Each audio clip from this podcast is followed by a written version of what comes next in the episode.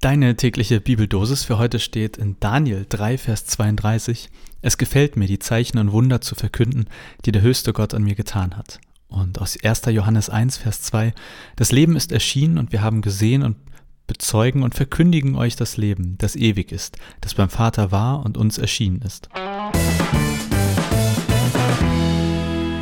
Herrgott nochmal, wer auch immer das geschrieben hat. Komplizierter konnte man den Satz nicht schreiben, oder? Ich meine den zweiten Vers aus der heutigen Bibeldosis und ich gehe den jetzt deshalb nochmal etwas langsamer durch. Das ist ein Vers aus einem Brief, dem ersten Johannesbrief. Da hat also jemand einen Brief geschrieben an eine oder mehrere Gemeinden und dieser jemand schreibt, das Leben ist erschienen.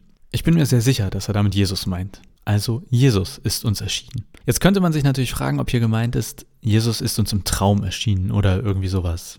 Ich habe aber keine Kosten und Mühen gescheut und mir das griechische Wort eben mal angeguckt, was hier steht für erschienen. Nebenbemerkung, die meisten Schriften des Neuen Testaments sind ja auf Griechisch verfasst, also alle deutschen biblischen Texte sind in Anführungszeichen nur Übersetzung. Und daher kann sich das durchaus mal lohnen. Ähm, also da nachzugucken, ob das deutsche Wort einen eigentlich ein bisschen in die Irre führt oder nicht.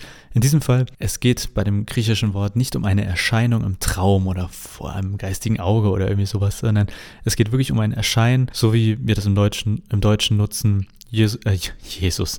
Jonas ist heute zu früh zum Termin erschienen oder so ähnlich. Dasein in echt. Also zurück zum Text. Da schreibt jemand, dass sie Jesus so in real erlebt haben. Und wer auch immer wir denn ist, wir haben Jesus gesehen, schreibt er. Wir haben Jesus bezeugt und wir haben verkündigt, also wir haben von ihm geredet, von ihm und seiner Botschaft. Und weil noch nicht genug Infos in diesem Vers sind, kommt dann noch, ach so, Jesus ist nicht nur das Leben, sondern gleich das ewige Leben. Ach so, bevor er hier auf der Erde war, äh, war beim Vater, also bei Gott. Hier stecken also eine Menge Aussagen über Jesus drin und ich möchte mich tatsächlich heute auf dieses Erscheinen konzentrieren. Da bin ich irgendwie hängen geblieben.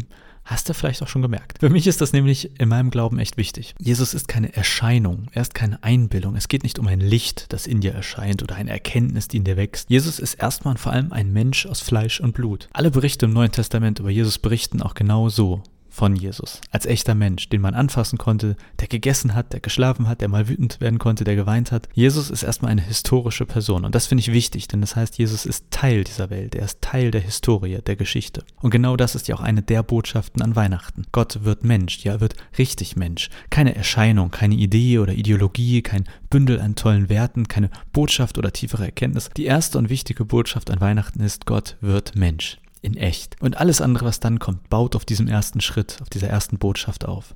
Und mein Impuls für den heutigen Tag ist deshalb eine Frage. Was würde sich aus deiner Sicht verändern, wenn Jesus nicht richtig Mensch wäre? Oder positiv gefragt, was macht das mit deinem Glauben, dass Jesus Mensch ist? Was wäre, wenn er eher eine Vorstellung, Erscheinung oder irgendwie sowas in der Art gewesen wäre, aber eben kein Mensch unserer Geschichte? Vielleicht ist das ja was zum drüber nachdenken für dich. Ich kann aber gleich sagen, noch besser ist es mit ein paar Leuten darüber ins Gespräch zu kommen. Da können echt gute Diskussionen und Gespräche bei rauskommen. So viel für heute als kleiner Impuls, als kleine Idee, ähm, die ich aus der heutigen Bibeldosis irgendwie abgeleitet habe, die ich für mich auch mitnehme. Und ich hoffe, dass vielleicht das eine oder andere gute Gespräch bei dir heute rauskommt. Aber unabhängig davon, ich wünsche dir einen schönen zweiten Advent. Mach's gut und bis bald.